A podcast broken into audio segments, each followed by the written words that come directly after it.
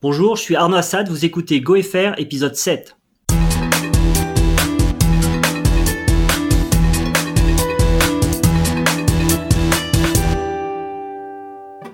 Alors aujourd'hui pour cet épisode, euh, je suis bien accompagné. J'ai avec moi Sébastien. Bonjour à tous. Et Stanislas. Bonjour à tous. Au programme de cet épisode, bah, Stanislas nous parlera de, son vécu de contributeur euh, au framework euh, Buffalo. Et il nous fera un retour sur la GopherCon euh, Europe. Et après ça, il y aura les rubriques habituelles, les coups de cœur et les events.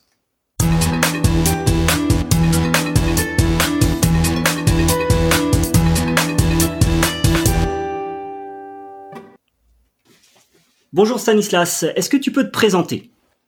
Bonjour Arnaud, donc euh, moi euh, je m'appelle Stanislas Michalak, euh, je suis ingénieur depuis déjà 2-3 ans. J'étais auparavant autodidacte, j'ai appris un petit peu sur le tas, j'ai fait un peu de C, du C++, du Java sur mon début de carrière. Et plus récemment, je me suis intéressé à Go. j'ai commencé un petit peu sur de l'open source et euh, je me suis un peu plus euh, orienté professionnellement vers du Go tout récemment, d'ici euh, quelque chose vers octobre. Alors, euh, moi j'ai quelques quelques questions pour pour Buffalo. Effectivement, peut-être déjà pourrais-tu nous présenter un petit peu ce qu'est ce qu'est Buffalo et d'où est venue l'idée de de ce framework si si jamais tu le sais? Bien sûr. Euh, donc Buffalo, en fait, c'est pas un projet que j'ai lancé moi, c'est quelqu'un qui s'appelle Mark Bates, qui est euh, quelqu'un de relativement connu dans le monde de Go, euh, qui est formateur de profession, qui euh, du coup a lancé ce projet dans le but de satisfaire ses propres besoins avant toute chose. Il avait un besoin de de pouvoir créer des sites sous, sous un petit peu la même forme que Ruby on Rails, mais en Go. Et euh, du coup, c'est parti un petit peu de cette idée-là. Ça a été, euh, ça a été un peu lancé euh, sur différentes bases. Le but du jeu, c'est pas vraiment de faire un framework à proprement parler. C'est vraiment de faire une sorte d'écosystème du meilleur qu'il a pu trouver dans Go et de combler les lacunes et les différents trous qu'il pouvait trouver dans ce truc-là. Donc le but du jeu, c'est vraiment de faire comme Ruby on Rails, de proposer une expérience de développement orientée web euh, avec un framework et un routeur et un espèce d'écosystème, un ORM, un moteur de template qui permettent de constituer à l'aide de générateurs, mais pas que, euh, un site web. Effectivement, moi j'ai un peu jeté un œil aussi déjà à, Buffalo et j'ai vu que vous intégriez effectivement les bonnes librairies qui font déjà le job, qui sont déjà utilisées par pas mal de développeurs Go. Et euh, j'ai pu remarquer aussi que certaines, vous avez dû les forquer, faire du bug fix, parce que justement, parfois, euh, les développeurs ne maintiennent plus assez une librairie ou mettent un peu de temps à corriger des choses. Oui, et euh, quel est quel est un peu effectivement votre quotidien et les, les difficultés que vous avez pu rencontrer par rapport à ça? Alors, il y a deux types de difficultés, on va dire. Euh, au niveau de la maintenance de tout l'écosystème, on a une partie, comme euh, on a pu l'évoquer, qui est euh, sous notre giron, qui est sous notre maintenance. Dans ce cas-là, on va essayer de se répartir sur l'équipe de, de maintenance générale, celle qui manage un petit peu le projet. Elle est constituée de trois personnes qui sont les plus actives. Après, on a un groupe un peu plus étendu qu'on appellera les core managers, qui sont de l'ordre d'une dizaine de personnes qui vont essayer de se répartir ces projets-là. Et le but du jeu, ça va être donc pour ces projets-là de les maintenir de façon satisfaisante, donc de répondre aux problèmes techniques en priorité, rajouter des fonctionnalités. Et dans un second temps, ça va être aussi de garder l'œil sur les dépendances. Euh, la plus grosse dépendance qu'on ait à l'heure actuelle, ça va être sur le, le routeur qui est Gorilla Mux, qui est un des routeurs les plus utilisés et, euh, et de garder l'œil surtout sur tout ce qui est euh, ce qu'on appellerait des breaking change, donc tout ce qui est euh, la casse. Si jamais on a des utilisateurs qui rencontrent des difficultés parce qu'on a un, une librairie, un framework en amont qui est cassé, on se doit de réagir assez vite, de réparer les choses, de faire une release qui corresponde. On a eu pas mal de soucis euh, sur ce sujet-là, dans le sens où on essaye encore de maintenir une, euh, un support, ne serait-ce que sommaire, sur tout ce qui est DEP et sur le GoPass, on essaye de pousser de plus en plus vers les Go modules parce que ça facilite grandement la maintenance. Mais, mais en fait, les décisions au niveau des modules, tout ce qui est pris en amont sur les frameworks, sur les projets qui sont en amont, on a un, exemple assez récent sur la librairie qui gère les, les UUID, mm. qui est lui-même un fork de Satori UID de souvenirs, qui eux ont fait le choix de passer au Go module, mais qui était déjà en version, il me semble, 3 ou 4, voire plus. Donc euh, il y a un comportement assez euh, difficile à gérer dans, ce genre de cas, et pour pouvoir gérer nos deux types d'utilisateurs, ceux qui sont encore sur le GoPass et ceux qui sont sur les Go modules, ça a été un petit peu l'enfer à gérer. Donc c'est un petit peu de l'interaction, de la diplomatie à faire avec euh, ces projets-là et, euh, et, de leur montrer qu'on n'est pas vraiment là pour les pour les gronder, enfin qu'on est on a on a aucun droit de les gronder euh, vu que c'est c'est vraiment la force de l'open source, c'est vraiment de contribuer à sa propre initiative. C'est pas là, on n'est pas là sous le sous l'emprise de quelqu'un. Euh, la grosse difficulté, c'est vraiment faire de la diplomatie et de rester aussi euh, euh, bienveillant que possible. Et donc mm. éventuellement de leur proposer des solutions, de les aider, mais sans trop leur forcer la main, puisque justement on est dans une relation de contribution et de collaboration plus que de soumission. Et effectivement, est-ce que tu vois un peu de lumière au bout du tunnel avec l'arrivée des, des Go modules et, l'enfer des dépendances qu'on a pu vivre jusqu'à présent? Bah, La grosse difficulté, c'est vraiment de faire ce choix de supporter un maximum d'utilisateurs euh, Buffalo a cette euh, particularité de ne pas viser l'élitisme, euh, contrairement à certains autres frameworks. Le but du jeu, c'est vraiment d'être ouvert à tous et de faire en sorte que les, les gens puissent se sentir accueillis. C'est en quelque sorte une porte d'entrée vers le milieu du Go. Et on essaie justement de, de, faire en sorte que ça le reste. Donc, pour faire ça, on est un petit peu obligé de faire des efforts et de maintenir des vieilles versions, de maintenir des, des vieux systèmes de dépendance là où d'autres projets pourraient se permettre de, de supporter d'un coup que les Go modules. Nous, c'est pas vraiment le cas. On va essayer de, il y a, y a, pas vraiment de, de, date, de deadline pour dire on arrête le support de telle chose, mais on essaie de le maintenir un maximum et de, de reprendre un petit peu l'idéologie de Go, de permettre euh, une, une transition aussi claire que possible, aussi facile que possible. Et, euh, et dans ce but-là, on a mis en, en place un certain nombre d'outils, dont un, une sorte de sous-commande de la toolbox de Buffalo qui s'appelle Fix et qui, comme euh, GoFix, va essayer de fixer les choses autant que faire se peut. Ok, super, merci. Du coup, euh, aujourd'hui, Buffalo, tu parlais de, Ruby on Rails. Il y a d'autres produits existants duquel se, se rapprocherait Buffalo? Euh, de souvenirs, moi j'ai déjà, en fait, je suis pas arrivé sur Buffalo comme ça par hasard à la base, je cherchais à reprendre un projet que j'avais déjà commencé dans d'autres langages. C'est un projet que j'avais déjà, bon, il a, il a déjà euh, peut-être dix ans. Hein. C'est vraiment mon projet sur lequel je, je fais mes dents et j'essaie de découvrir des nouvelles choses. Donc, j'avais déjà fait plusieurs versions en PHP, une version en, en, en Python de souvenirs. Et j'avais commencé à en faire une en Go et j'étais pas arrivé sur Buffalo euh, au premier abord. J'étais tombé d'abord sur un framework qui s'appelle Revel, ou Rival, je sais jamais comment ça se prononce, euh, qui est une autre approche qui est plutôt orientée Django en l'occurrence. Ils ont une euh, une approche euh, un petit peu paramétrée via des fichiers de config et quelque chose qui ressemble assez à, l'architecture qu'avait Django en, en, Python. Et donc j'avais commencé là-dessus. Et au fur et à mesure, je me suis rendu compte que ça satisfaisait pas forcément mes besoins. Et plutôt que d'essayer de dépioter ce qui euh, m'intéressait pas, j'ai plutôt cherché un framework qui était différent. Je, je pense que c'est important de pas vouloir forcer son modèle à soi dans un framework. Euh, un framework, c'est vraiment fait pour euh, pour un mode de pensée, mais vraiment de chercher une solution qui était autre. Et en l'occurrence, je suis tombé sur Buffalo et j'ai mis les pattes dedans parce que je cherchais à combler les lacunes euh, pour ce projet-là. Et, et du coup, j'ai, avant d'utiliser Buffalo, un peu creusé sur Revel. J'ai creusé euh, pas forcément dans d'autres frameworks. Euh, on m'a parlé d'autres frameworks plutôt orientés microservices. C'était pas vraiment mon optique à, ce moment-là. J'étais plutôt centré monolithique.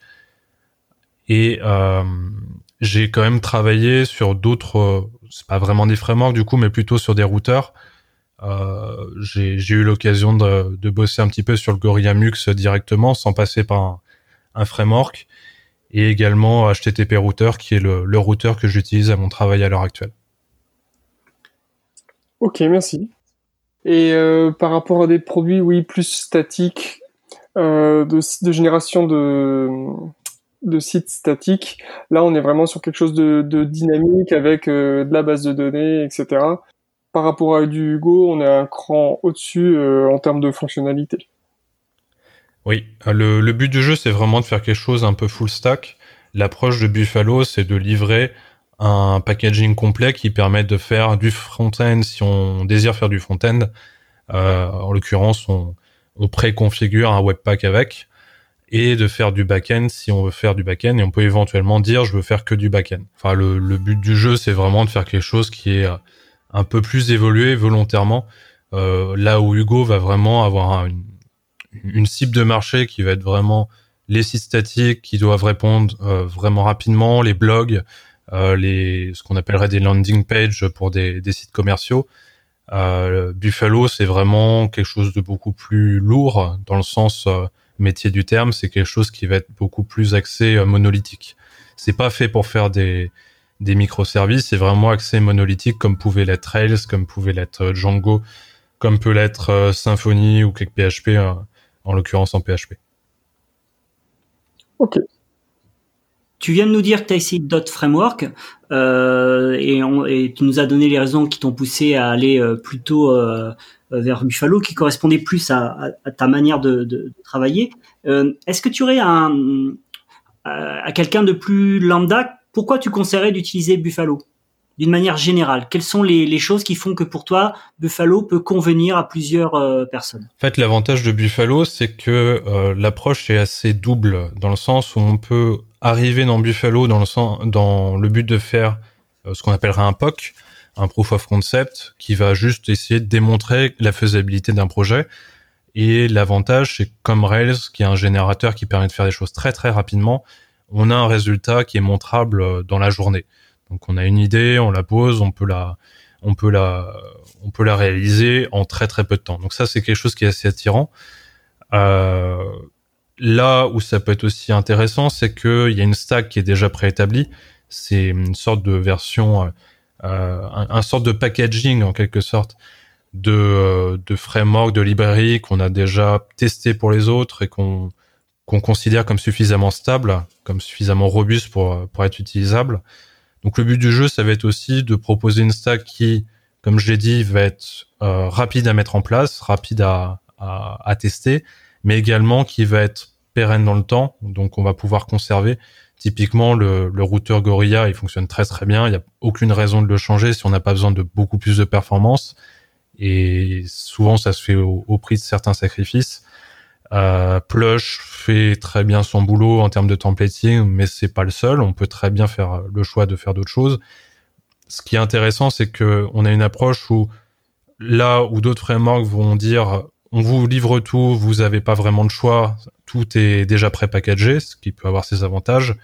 Euh, Buffalo fait ce choix de on vous donne des différentes briques, c'est du Lego, si jamais il y a des bouts qui vous intéressent pas, vous en débarrassez euh, si jamais Buffalo répond à un besoin à un moment, mais ne répond plus à, à ce même besoin plus tard, on va pas vous mettre des bâtons dans les roues pour euh, pour faire votre migration. Ça a été le cas, euh, par exemple, d'un projet qui commence à avoir un peu de portée, qui est le projet Athens.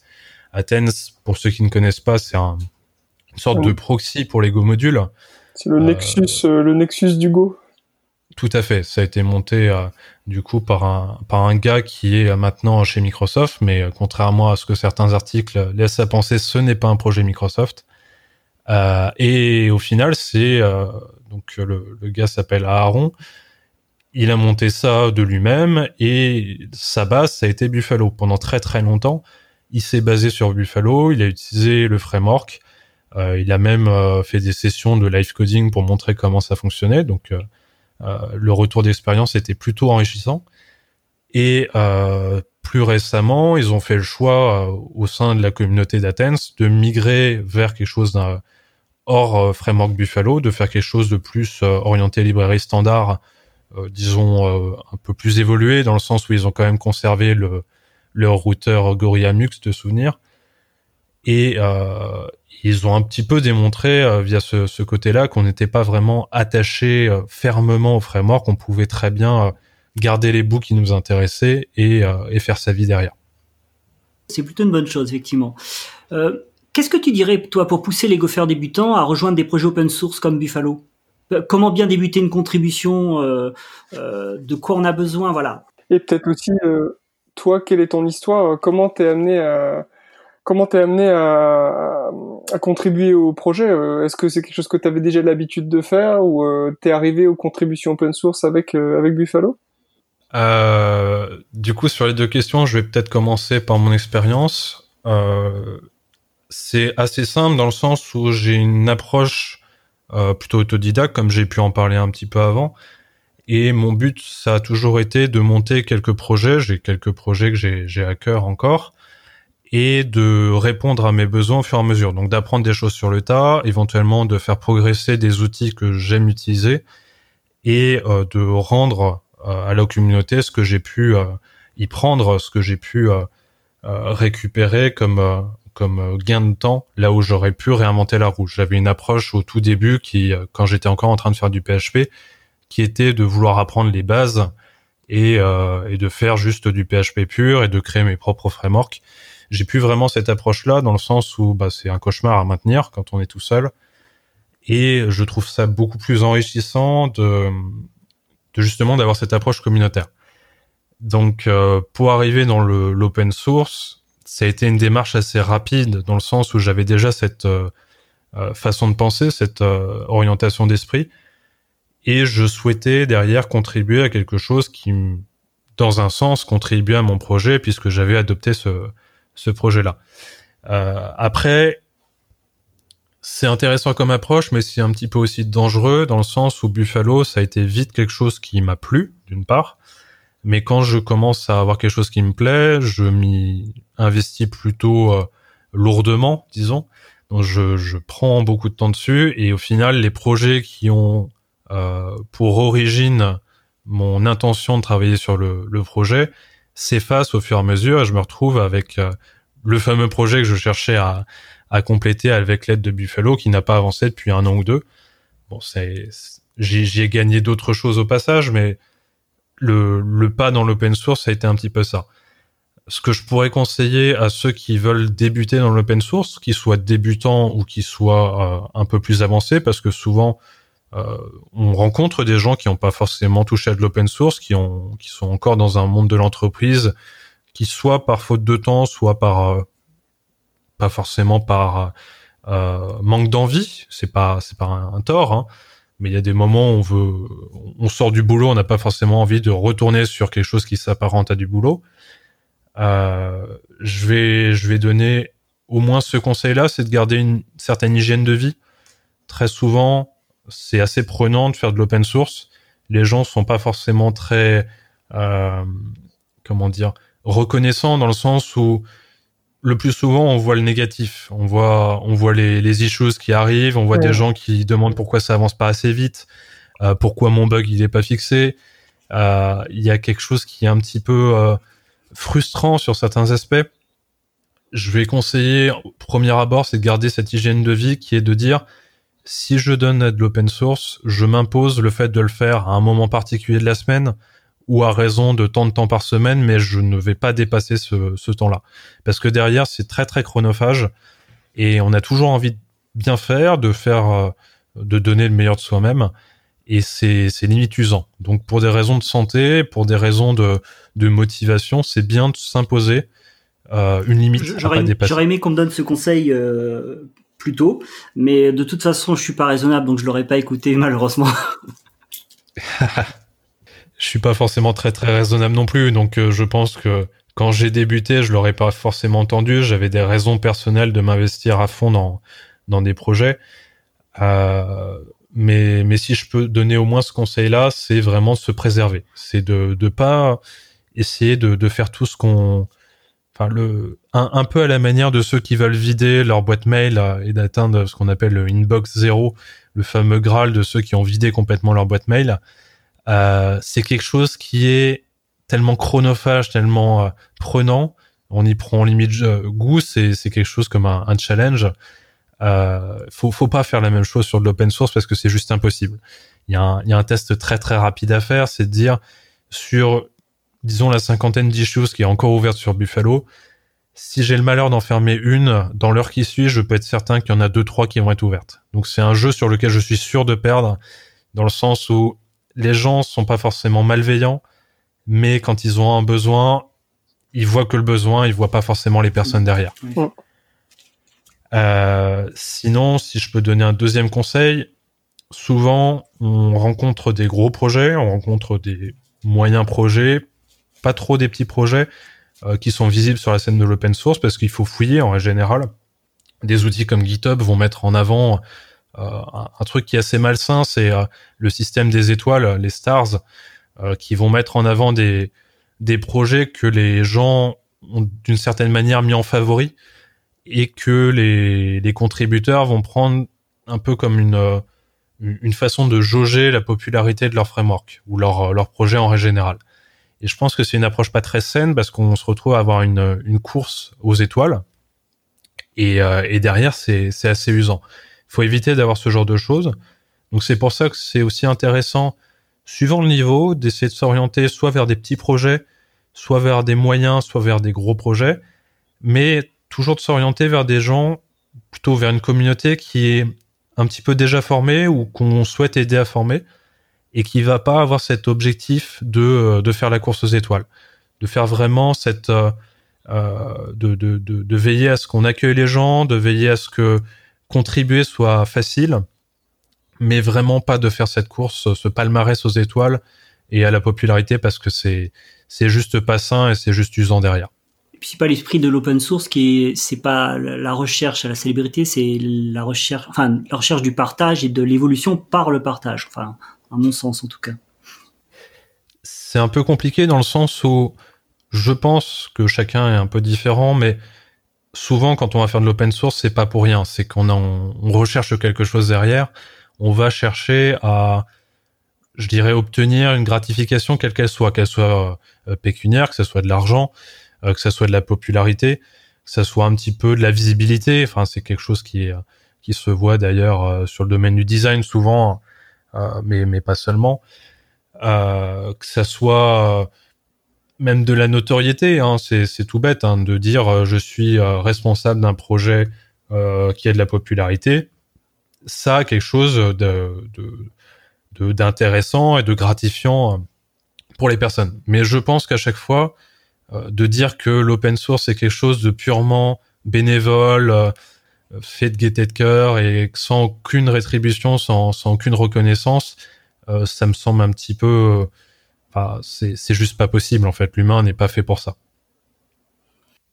Je pense que tu trouves la reconnaissance, mais d'une autre manière, c'est-à-dire euh, la progression technique, les échanges que tu as, et puis ça, on recherche tous une forme de reconnaissance, ça c'est évident, mais pas forcément le nombre. Le but c'est peut-être pas tant d'avoir euh, 10 000 étoiles que d'une personne que tu admires qui regarde ton code et qui dit ah c'est pas mal ce que tu as fait. Donc oui oui je, te, je, te, rejoins, mais l'aspect mercantile, l'aspect mercantile il n'est pas prépondérant, il existe un petit peu. Euh, la course à la popularité, je pense pas que ce soit prépondérant, mais il existe un petit peu. Euh, moi, je, pense qu'on peut trouver des formes de reconnaissance et de et de, de plaisir sain dans le sens vraiment dans l'échange, euh, comme une bonne discussion où tu apprends des choses, ou quand tu tu pratiques un sport et on te montre une nouvelle technique, ou où tu joues aux échecs et on te montre une ouverture que tu connaissais pas. Ben voilà, les projets open source pour moi c'est un peu ça. C'est une manière de de hausser son niveau dans quelque chose, dans un domaine qui te plaît en plus. A priori, c'est ça. Hein. ceux qui le font parce que ça leur plaît, euh, je pense que c'est plus facile sur la durée. Euh, de toute façon que ceux qui ne partent que pour parce que c'est un moyen parce que c'est à la mode parce que euh, ça va me permettre d'être connu célèbre et ou de devenir riche enfin bon bien sûr c'est, je, je, je, je, simplifie à l'extrême, mais enfin, tu vois l'idée. Mais en tout cas, oui, je, je, je c'est intéressant. Ta, ta, ta vision m'intéresse aussi parce que l'open source, c'est aussi ça. C'est, c'est vraiment des profils et des, euh, des intérêts et des points de vue différents. Et c'est ça qui est enrichissant aussi, c'est qu'on puisse rencontrer des gens qui sont pas, qui réfléchissent pas forcément comme nous et qui ont des intérêts, bah, pas forcément les, les qui, qui, se complètent en quelque sorte, qui se, qui sont, qui sont bénéfiques un petit peu à tout le monde si tout le monde reste un petit peu dans cet esprit-là.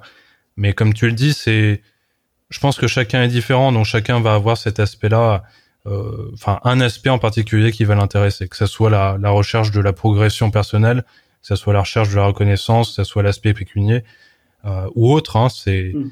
c'est ça qui fait un peu la force du, de, des choses, c'est que tu vas arriver à trouver, chacun va réussir à trouver quelque chose qui va lui plaire. Et ça peut même évoluer dans le temps au final. Bien. Euh, Est-ce qu'il y a un projet ou une idée que tu aimerais faire partager avec les auditeurs de GoFR alors, soit un événement, un mouvement, un, logiciel, une pratique, un outil euh, ou, juste une réflexion? Euh, Oui, enfin, il y a déjà des projets qui sont, je dirais plutôt des, de l'ordre d'une initiative qui est plutôt intéressante, dans le sens où les meet-up tels que Golang Paris, euh, auxquels euh, j'ai déjà participé plusieurs fois, même il y en avait un qui est organisé hier, euh, c'est des, je pense, il y a, y a, besoin d'avoir. C'était sur la blockchain hier, c'est ça? Oui, tout à fait. Euh, au final, c'était plutôt orienté protobuf. Euh, c'était un peu le, le, la présentation de protobuf via la blockchain. Euh, donc, pour ma part, je connaissais un petit peu protobuf, donc c'était un peu moins enrichissant, mais j'ai pu apprendre quelque chose sur la blockchain, donc c'était aussi intéressant dans ce côté-là. Je trouve le pour, pour répondre à la question, que les meet-up sont des initiatives qui sont assez porteuses, qui sont vraiment intéressantes. Ça nous force à, à sortir un petit peu euh, de devant nos ordinateurs et, et de voir qu'il y a des vrais gens derrière. Et c'est comme ça un petit peu qu'on qu'on peut confronter ces idées, qu'on peut essayer de découvrir d'autres personnes. Là où euh, un des reproches que je pourrais donner à l'open source, très souvent, euh, on ne voit pas les personnes en face. On a une discussion qui est purement via euh, des, des, issues, euh, des Slack quand on a un peu plus d'affinité ou qu'on qu'on essaye d'être un peu plus actif. Mais très rarement, on se voit en face, on se fait des, euh, des, des, réunions, des, des, des, choses en visu. Et les meet-up, pour moi, sont quelque chose qui, qui vient aider à combler cette lacune-là.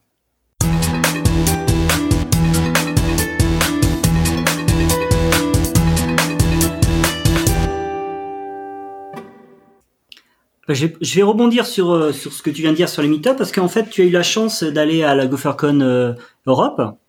Si, si ça t'embête pas, on va en profiter pour euh, poser quelques petites questions.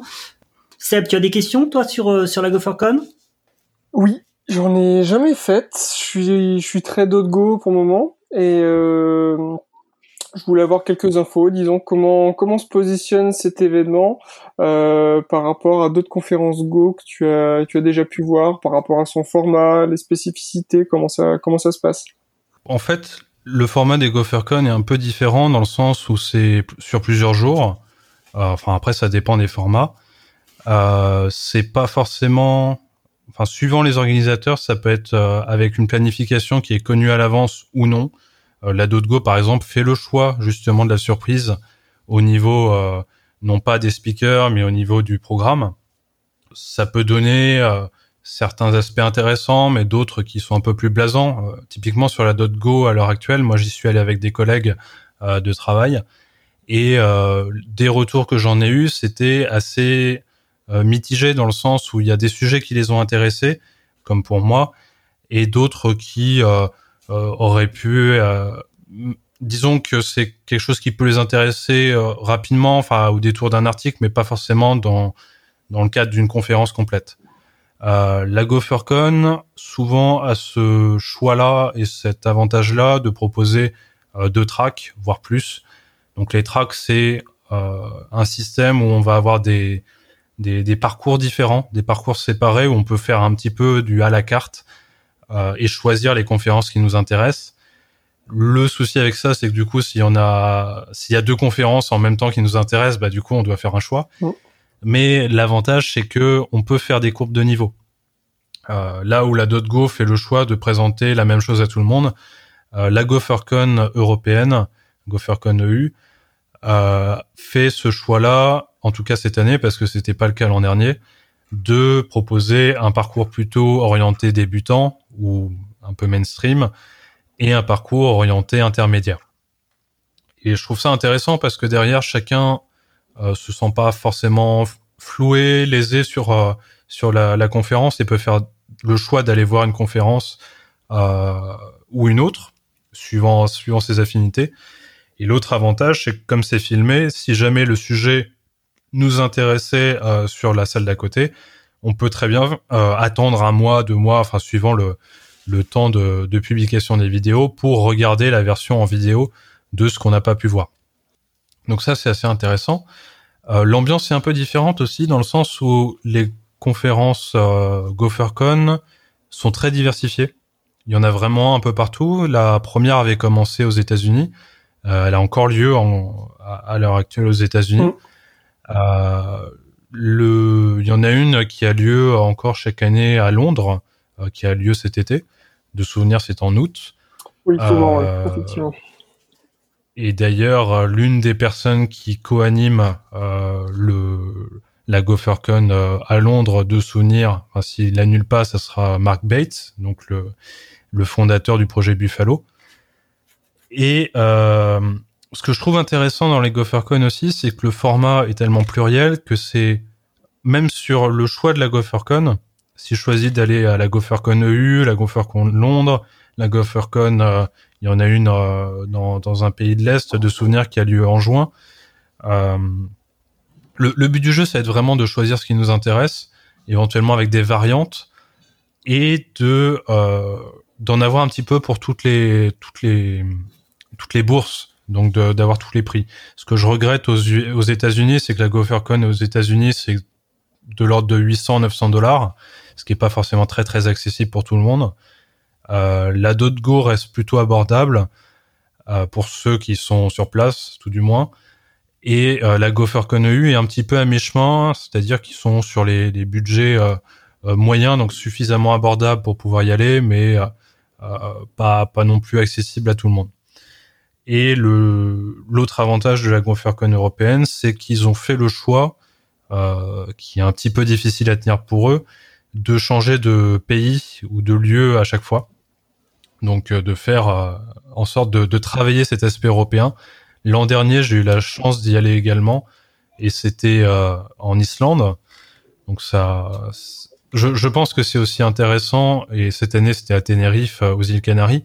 C'est intéressant parce que ça nous permet d'avoir un prétexte pour euh, passer de belles vacances déjà, et euh, d'être dans un, dans un bon contexte. Ce que j'ai regretté à Paris dans la Go, c'est qu'on était vraiment serré. Alors l'ambiance était, enfin le, le, le, cadre est vraiment très sympa, mais mais personnellement je me sentais un petit peu euh, serré de, de toutes parts. Enfin, il n'y avait pas vraiment de place pour pouvoir euh, se poser un peu à part, discuter avec des gens. C'était vraiment euh, autour des stands. Les, les, les, gens étaient des petites fourmis à droite à gauche. C'était pas forcément très très euh, reposant, disons. Le lieu est beau, accessible. Effectivement, ça reste un, un théâtre avec euh, avec la, la configuration d'un théâtre. Et c'est vrai qu'il y a de plus en plus de monde à la Dogo. Du coup, effectivement, ça, ça peut être un peu plus compliqué, quoi on a bien compris que tu préfères euh, discuter autour d'une piscine. Euh... Ce que je comprends. Ah, ça facilite la conversation, hein, c'est sûr, ça aide. C'est sûr. Est-ce que tu prépares ce type d'événement d'une manière particulière? Est-ce que tu fais des choses? Est-ce que tu te fixes des objectifs euh, pour en profiter au maximum? Euh, bah, la première chose, c'est que je prépare assez à l'avance. Euh, D'une part parce que au niveau transport, euh, bah, ça aide à réduire un petit peu les coûts, et euh, d'autre part parce que je suis plutôt stressé de nature, donc euh, j'ai pas vraiment le choix si je veux pas mourir d'une crise cardiaque. donc pour me préparer plus sérieusement, c'est tout, tout comme on préparait un voyage en quelque sorte. J'essaie d'y aller de façon le plus détendue possible, d'être le plus réceptif possible. De partir assez léger. Il y en a que je vois partir avec des ordinateurs, avec du matériel et tout ça. C'est pas du tout mon cas. Moi, je suis plutôt de l'école à partir éventuellement avec un carnet de notes. Euh, je, je suis plutôt dans l'approche euh, où je, je pense que ce genre d'outil va me déconcentrer, va essayer de, de, de me donner des distractions et je souhaite emmagasiner un maximum d'informations, de, de choses qui pourraient être intéressantes, pas forcément dans le détail, mais de pouvoir recreuser derrière. Donc pour la préparation, ça va être vraiment ça, c'est prendre le minimum syndical, de d'être y aller, peut-être y aller un petit peu en mode vacances et d'être le plus réceptif possible. Et au niveau préparation purement, je dirais intellectuelle, pas forcément dans le sens où j'y vais justement pour apprendre des choses. Euh, je vois pas la nécessité de de, de, de pré-regarder des choses. Surtout que le but c'est un petit peu de découvrir des choses en surface. Le but de la conférence va vraiment pas être de rentrer dans du détail. Donc c'est un petit peu me spoiler la conférence, d'essayer de, de regarder les sujets à l'avance, de potasser les sujets à l'avance et je risque d'être déçu. Donc je préfère justement éviter cette démarche-là et d'y aller le plus calme, le plus reposé possible. À la limite, peut-être juste regarder un peu les tracks et les talks qui vont t'intéresser et puis basta quoi. Oui, tout à fait. C'est vrai que c'est de plus en plus difficile, je trouve, en conférence, de ne pas être sur son téléphone, d'essayer de tweeter, de prendre des notes, etc. Et euh, vraiment vivre la conférence, écouter le truc. Euh, bah, de plus en plus, euh, effectivement, c'est difficile avec l'hyperconnectivité qu'on peut qu'on peut avoir. Mais si tu y arrives, ouais, chapeau.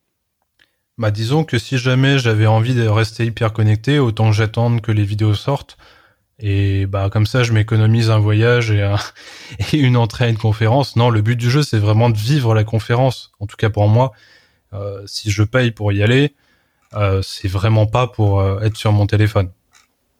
Clairement, tu as bien raison.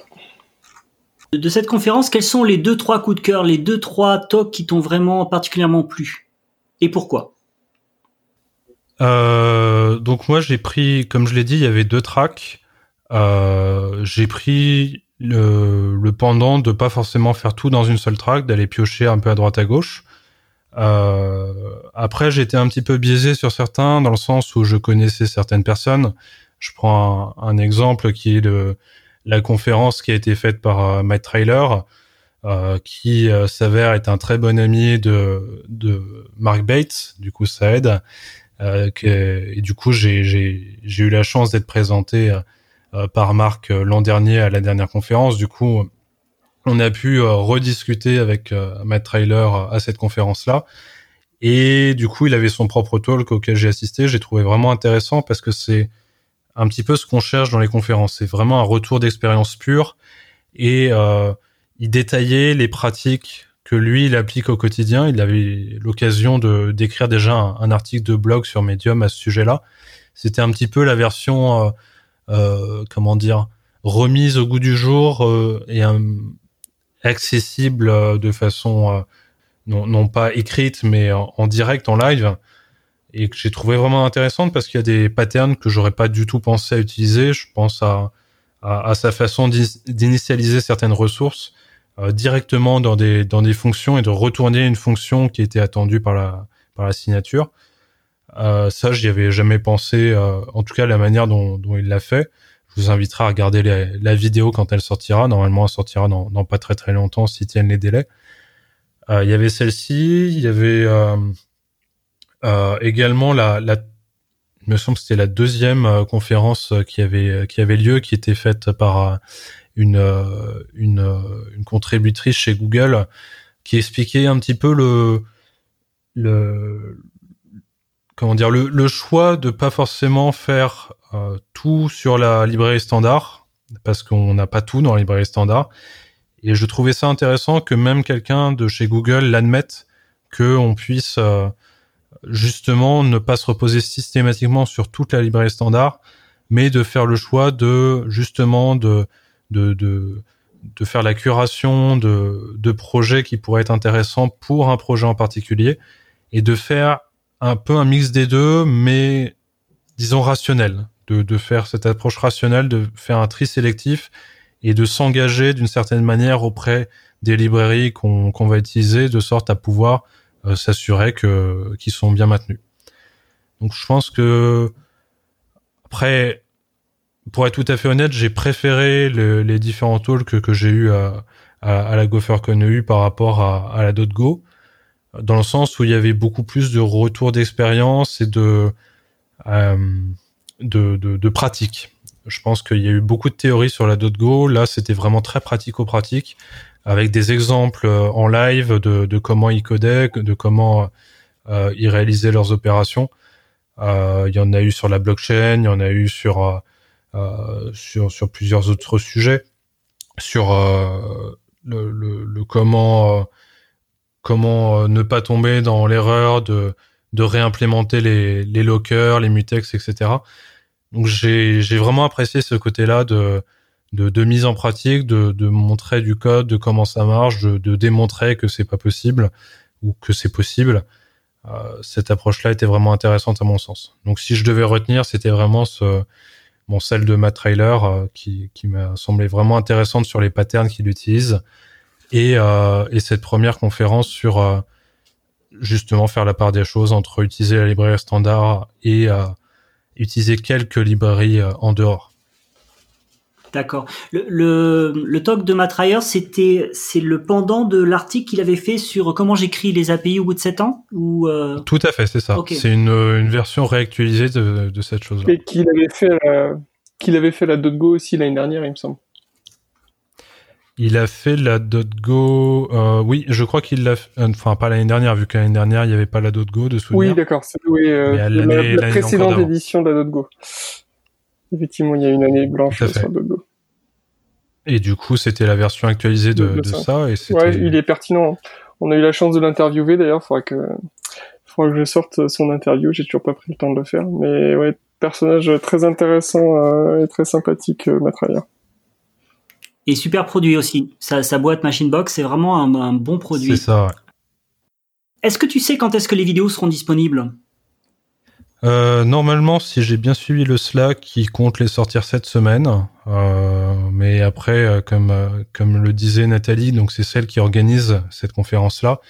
Euh, ça peut sortir cette semaine, comme ça peut prendre un peu plus de retard disait qu'elle touchait du bois pour que ça sorte cette semaine. Mais, euh, mais voilà, avec un peu de chance, ça va sortir courant juin.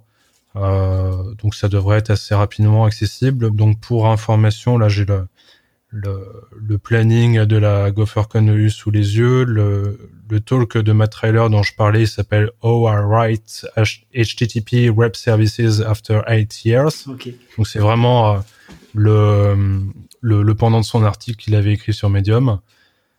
Et, euh, et, du coup, le talk dont je parlais euh, de la contributrice euh, chez Google qui s'appelle Julie Q, euh, Finding Dependable Go Packages, c'est l'autre talk dont je parlais qui parlait de, de sélectionner des packages quand c'était vraiment nécessaire. Super, on mettra les liens de toute façon comme à chaque fois dans, la description de l'épisode, il n'y a pas de souci, et probablement le lien vers les vidéos, vu qu'il y a des chances que, les vidéos sortent avant qu'on publie.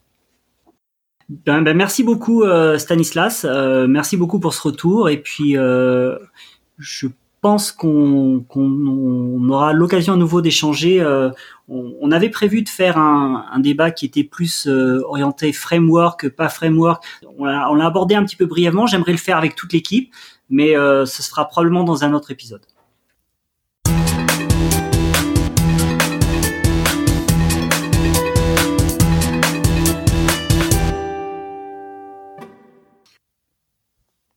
On va passer au coup de cœur. Alors, les coups de cœur de cette semaine.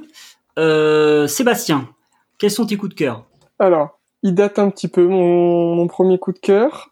Euh, il est assez difficile à prononcer, mais dans les petits sites, euh, les petites news que j'ai trouvées, s'appelle Object Calisthenics in Golang. En gros, c'est quoi les, les, bonnes pratiques pour euh, écrire du code Go sans trop de, de complexité. Euh, simplifier les imbrications, euh, quelles sont les, bonnes pratiques pour écrire du Go et ça existe déjà dans plein de langages et là c'est appliqué à, Go et j'ai trouvé ça assez intéressant. On est toujours à la recherche euh, pour améliorer la lisibilité, la maintenabilité de son code et il y a quelques petits tricks qui sont sympathiques là-dedans. Il euh, y a notre ami de Run Go, ça c'est sur Medium, qui fait toujours plein de séries autour de, Go. Et cette semaine, il s'est attaché à tout ce qui est défaire, panique, recover. Euh, chose que euh, finalement en Go, euh, voilà, on connaît, mais qu'on utilise euh, assez peu. Et disons, moi, je je ferai pas de formation Go ou je si les gens ne font pas le, le le tour of Go, ils ne vont pas facilement aller vers ce genre de, choses. Donc c'est bien d'avoir une petite piqûre de rappel et de voir comment ça, fonctionne. Et mon dernier coup de cœur dont on mettra le, lien s'appelle Demo Service c'est euh, un petit utilitaire écrit en Go qu'on peut mettre euh, en, mode un peu proxy entre des clients et des serveurs pour euh, simuler des pannes, des ralentissements, etc. je pense qu'il y a déjà d'autres outils qui existent qui font ça, mais là c'est écrit en Go et c'est tout petit, donc ça fonctionne plutôt plutôt bien. Donc bah, ça serait dommage de s'en priver. Bon, écoute, on va, aller regarder ça. J'avais regardé un petit peu les calisthenics, effectivement, euh, ça m'avait pas mal plu, mais les deux autres, euh, j'ai pas eu l'occasion de les lire, donc ce sera avec plaisir. Euh, moi, mes coups de cœur cette semaine, j'en avais plusieurs, mais en fait, je vais en donner qu'un seul, parce que je voudrais vraiment le mettre un petit peu en exergue. moi, mon coup de cœur de la semaine, c'est les articles de Vincent Blanchon. Alors, Vincent Blanchon, il nous a il arrête pas de nous pondre des articles sur, euh, alors qu'il publie sur LinkedIn essentiellement, hein, des petits posts. Alors ce qui me plaît, c'est que c'est vraiment le niveau euh, de technicité que je recherche actuellement. Euh, soit c'est euh, généralement quand, quand je lis des articles, soit c'est un petit peu trop généraliste, soit c'est un petit peu trop pointu pour mon niveau. Et là, c'est pile poil ce qu'il faut, c'est légèrement au-dessus de mon niveau pour que ça m'aide un petit peu à, à, creuser un petit peu, mais ça reste largement accessible. Alors, il, il, aborde euh, différents sujets, hein, le, management de la stack en, Go, euh, GoDebug, et, et, les Go routines, enfin plein de sujets, mais c'est vraiment euh, le niveau de technicité qui me qui me qui me plaît tout particulièrement, qui est juste celui qui me convient. Donc euh, voilà, je vous invite à aller faire un tour, de de, de regarder ces articles. Euh, si ça vous plaît, n'hésitez pas aussi à liker, ça fait toujours plaisir. Hein, c'est un, on aime bien contribuer, mais euh, c'est toujours sympa quand il y a quelqu'un qui fait un retour et encore plus sympa quand c'est positif. Donc voilà. Et puis n'hésitez pas à me dire si vous avez d'autres articles de ce niveau-là parce que ça m'intéresse. Euh, voilà. J'ai d'autres articles, mais je vous en parlerai la prochaine fois. Euh, j'ai un petit peu galéré avec un profilage et une memory leak en, en Go, et j'ai trouvé des articles qui sont pas mal, mais on en parlera, euh, je pense, au prochain épisode. Parfait. Stanislas, est-ce que toi, tu as des coups de cœur cette semaine à nous faire partager? Alors, pas spécialement, dans le sens où j'étais un petit peu sous l'eau ces derniers temps. Après, je vais faire un petit peu la, ma pseudo-promotion sur une série d'articles que je suis en train d'écrire euh, un petit peu dans l'objectif de, de, vulgariser des notions en s'aidant du contexte de Go. Euh, c'est une série que j'écris dans le cadre du, du comment dire euh, de l'ORM qu'on écrit pour Buffalo, qui s'appelle Pop, euh, qui est une sorte de variante d'ORM comme peut le proposer Or, Gorm, pardon. Et, euh, et, en fait, on a une grosse star sur ce, cet ORM là, c'est que la partie qui gère tout ce qui est l'aspect relationnel, donc les associations, euh, un vers n, un vers 1, un vers, enfin n vers n, euh, par exemple, sont très très mal expliqués. Et, euh, et, en fait, je voulais profiter de cette occasion-là pour pouvoir faire une série d'articles qui expliquent vraiment ce que c'est une relation 1 vers 1, 1 vers n, etc. Et de, de, décomposer un petit peu les différentes étapes et de montrer via cet ORM-là comment on pouvait s'en servir. Donc je vous donnerai les liens. Mais euh, je trouvais ça intéressant en fait, et j'ai, c'est pas forcément juste pour faire de la promotion, c'est aussi pour vous encourager euh, ceux qui nous écoutent, mais euh, mais d'autres également à écrire un petit peu ce genre d'article de vulgarisation, pas forcément s'intéresser juste à la partie code ou la partie Go, mais de d'expliquer un contexte, d'expliquer une histoire derrière.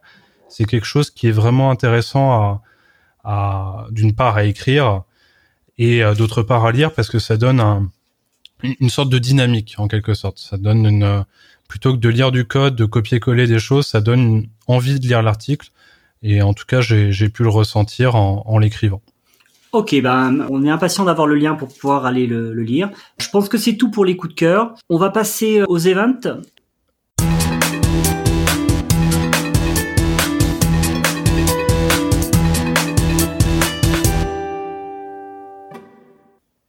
Le prochain Meetup Go Paris a lieu dans une semaine, si mes souvenirs sont exacts. Il a lieu jeudi dans une semaine, donc à, l'heure actuelle, ça fait euh, presque dans une semaine.